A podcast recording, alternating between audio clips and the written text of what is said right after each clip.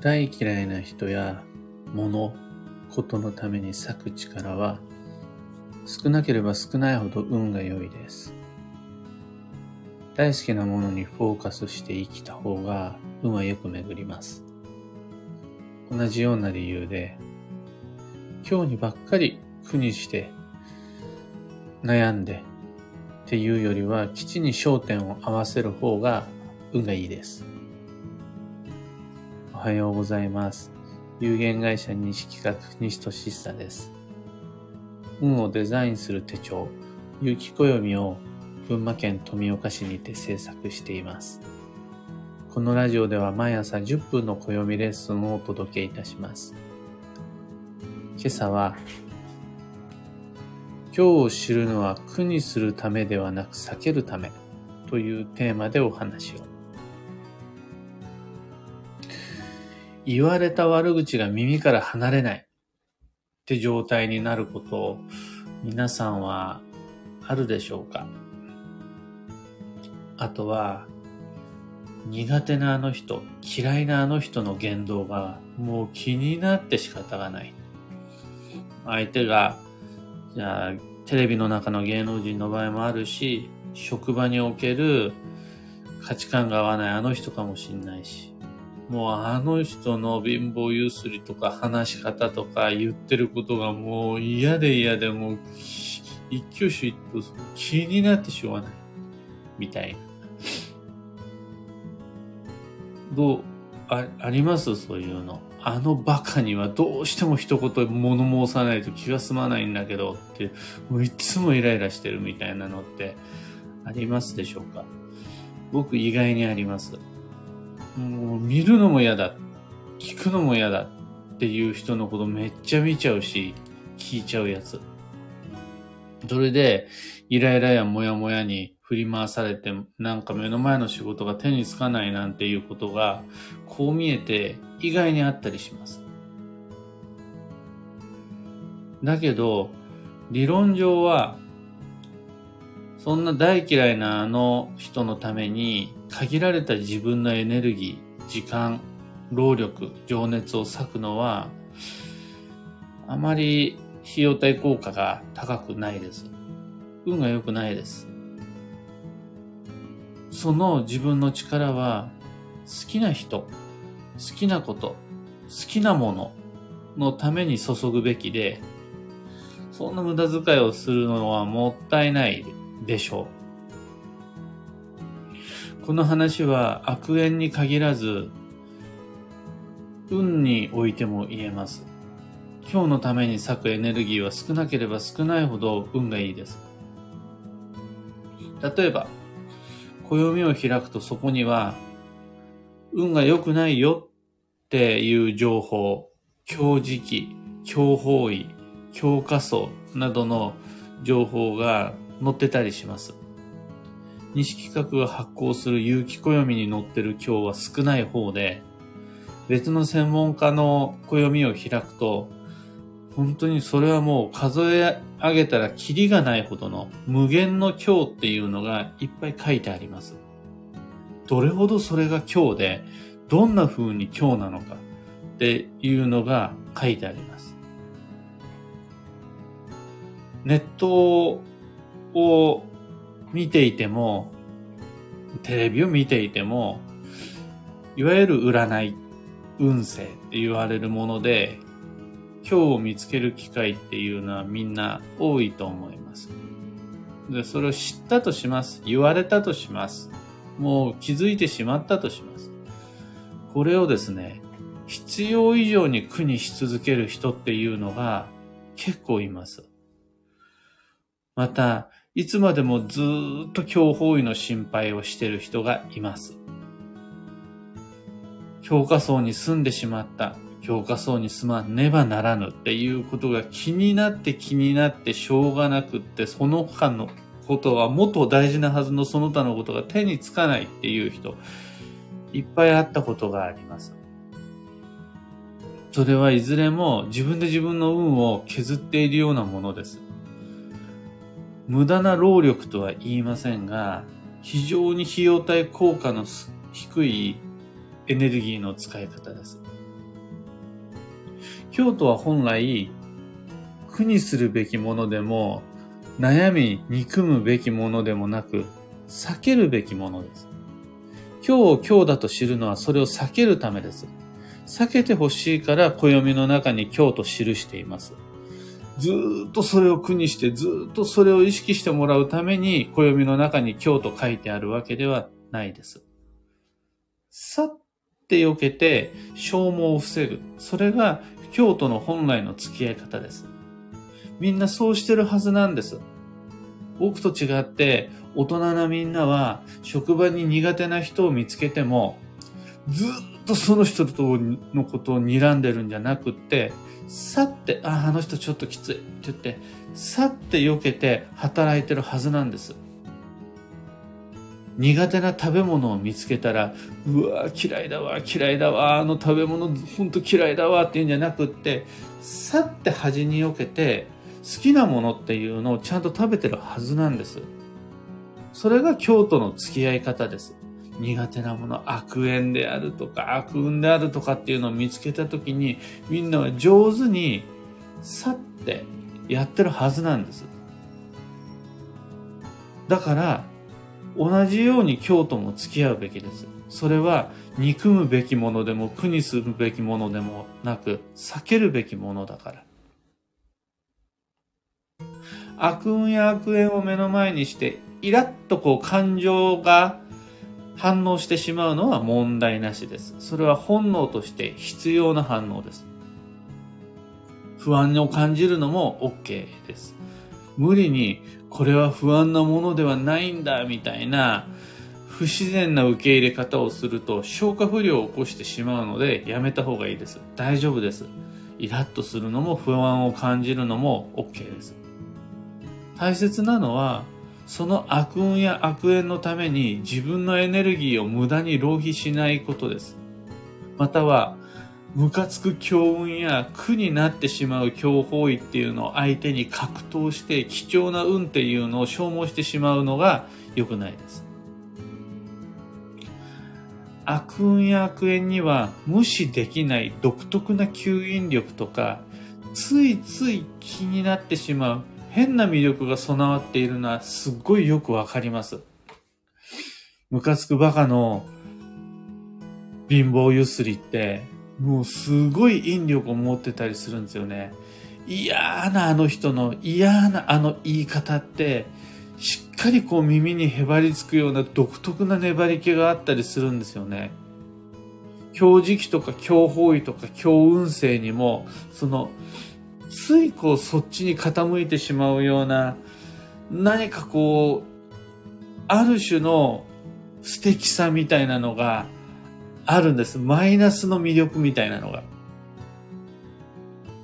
だから、京都は相手にすべきものではなくって避けるべきものですって頭では分かっていてもついついそっちに気がいってしまう。気を割いてしまうっていうのがよくある話です。だけどそこでエネルギーの浪費を少しでも減らすことができたらその分だけ幸運と良縁は近くなります。ダークサイドばっかりを相手にしているとそれはそれで力が湧いて意外な決断力行動力を発揮できちゃうものなんですがそれは結局ダークサイドを原動力にした選択になっちゃいます。そうすると自分らしくなくなっちゃうんですよね。あのバカには負けたくないから私頑張るとか、そっちがそう来るんだったらこっちはこう来ますよみたいな感じで、今日がこうだから私はこうする。悪運と悪縁がこうだから自分はこれを選ぶ。みたいなモチベーションは、あんまり良い流れにつながらないことが多いです。そうじゃないはずなんです。僕たちは大好きな人に会うためにこれを選んだり、大好きなものを食べるために頑張ったりするわけです。それと同じく暦の中で僕たちがフォーカスすべき情報っていうのは基地時期だったり基地方位だったり基地運勢だったり。そちらの方に向かっていくために逆算して今日やるべきことっていうのは何なのか。これが本来の基地計画になります。運がすり減って痩せ細ってしまう前に、今日から基地へと意識をフォーカスしていく。暦を開くモチベーションっていうのをどこに基地があるんだっていうふうに照準を合わせ切り替えていく。これができると運っていうのはだいぶ軽やかに明るい方に向かっていくことになります。今朝のお話はそんなところです。二つ告知にお付き合いください。新しい雪暦完成しています。2023年の運をデザインするための手帳です。お近くの際はぜひ、ご委託店舗、寄ってみてください。どんな場所にお取り扱いいただいているか、ブログに掲載してあります。また、遠い方のために、ウェブショップのリンクも合わせて掲載してあるので、そのブログエントリーのリンク先、放送内容欄に貼り付けておきます。二つ目の告知が、有機暦ユーザーのためのオンラインサロン、運をデザインする暦ラボに関してです。こちらは有機暦を持ってる人がさらに得するコミュニティっていう感じです。講座ではないです。えー、お勉強会はしないです。ただ、様々な特典と、有機暦っていうのを使うモチベーションやきっかけ、またその使い方のみんながどんな風に使ってるのか、どういう時に使うといいのか、みたいな情報共有ができるコミュニティです。興味のある方は放送内容欄にリンクを貼り付けておくので飛んでみてください。さて本日、2022年10月3日月曜日は、超急速の9月、残り5日間のうちの一つです。マイペースを取り戻してまいりましょう。そのためには、余力の確保が条件となります。幸運のレシピはソーセージ、長く加工した肉っていうのが基地なんですが、フランクフルトとかウインナーとか、場合によってはアメリカンドッグとかチョリソーとかサラミとかっていうのも基地です。その他、旬のフルーツ、旬の魚介、旬の野菜など、暦のマンスリーカレンダーのところには旬の食材っていうのが書いてあるので、これは食べた。これはまだ食べれてないっていう残り5日間の中で旬を制覇できるようにチェックをしてみてください。今日のキーワードは仲介。人と人との間に入るが出入りキーワードなんですが、その意味はコミュニケーション、交際、人との会話、やりとり、交渉において、間にクッションがあると円滑に進みますよっていうのが仲介です。以上迷った時の目安としてご参考までに。ところで、聞く暦では Twitter にてご意見ご質問募集中です。知りたい占いの知識や今回の配信へのご感想など、ハッシュタグ、聞く暦をつけてのツイートお待ちしています。それでは今日もできることをできるだけ、西企画西としっさでした。いってらっしゃい。ひでみんさん、DJ さん、たかさん、おはようございます。アマガエルさん、エヌシャンティさん、バンドさん、タゴリさん、おはようございます。アマガエルさん、上手な京都の付き合い方ありがとうございます。知っているようで知らないことですよね。そう、あとね、知ってても分かっちゃいるんだけどっていう部分があるのが、今日と呼ばれる悪運悪縁の難しいところで気になっちゃうんですよね。人って良い香りばっかり好きなんじゃなくて嫌な香りっていうのを感じると何何この匂い何これな何の匂いみたいなその発信元を突き止めようとしたりそれがなぜなのかの理由を知ろうとしたりしちゃうわけです。これもまた本能だと思うんですけど、でもね、僕たちは嫌な匂いがどこから発してどれほど嫌な匂いなのかっていうのを苦にして生きるよりどこに良い香りがあるのかどうやったらその良い香りが手に入るのかの方にフォーカスをした方が運は整いやすいんです安いんですけど今日もなんかなんか変なし変な匂いしない？何これ？自分これ？みたいな風に生きちゃう人って結構いて、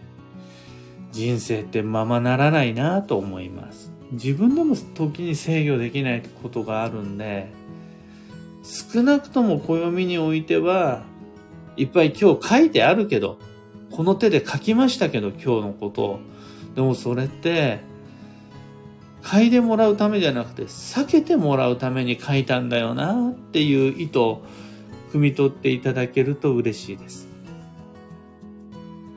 ゆうさんおはようございます。サイクルさんおはようございます。キコさんおはようございます。9月の旬の食、果物部門はコンプリート。っていうことは、梨、ぶどう、すだち、かぼす、りんご、バナナを制覇したということですね。素晴らしい。有機暦に書いてあるので気をつけてこまめに食べるようになりました。ありがとうございます。スーパーマーケットに行くときだけじゃなくって、例えば回転寿司で最後の後一皿を迷ったときとか、あとは野菜を選ぶときに、の旬の野菜今だったら秋ナスとか、あとち、まあ、いろいろ、まあ、生姜、かぼちゃ、いろいろあるんですが、その、例えば、麻婆豆腐じゃなくて麻婆茄子にする。であるとか、プリンじゃなくて、パンプキンプリンにする。みたいな、そういう使い方ができると、コンビニに行った時とかも結構役に立つんですよね。おすすめです。えー、回転寿司に行く前に、有機暦。コンビニスイーツを探す前に有機暦っていう使い方です。というわけで、今日もマイペースに運をデザインして参りましょう。こうであらねばならないっていう制約にするんじゃなくて、自分のペースを取り戻すための有機暦の使い方おすすめです。では僕も行ってまいります。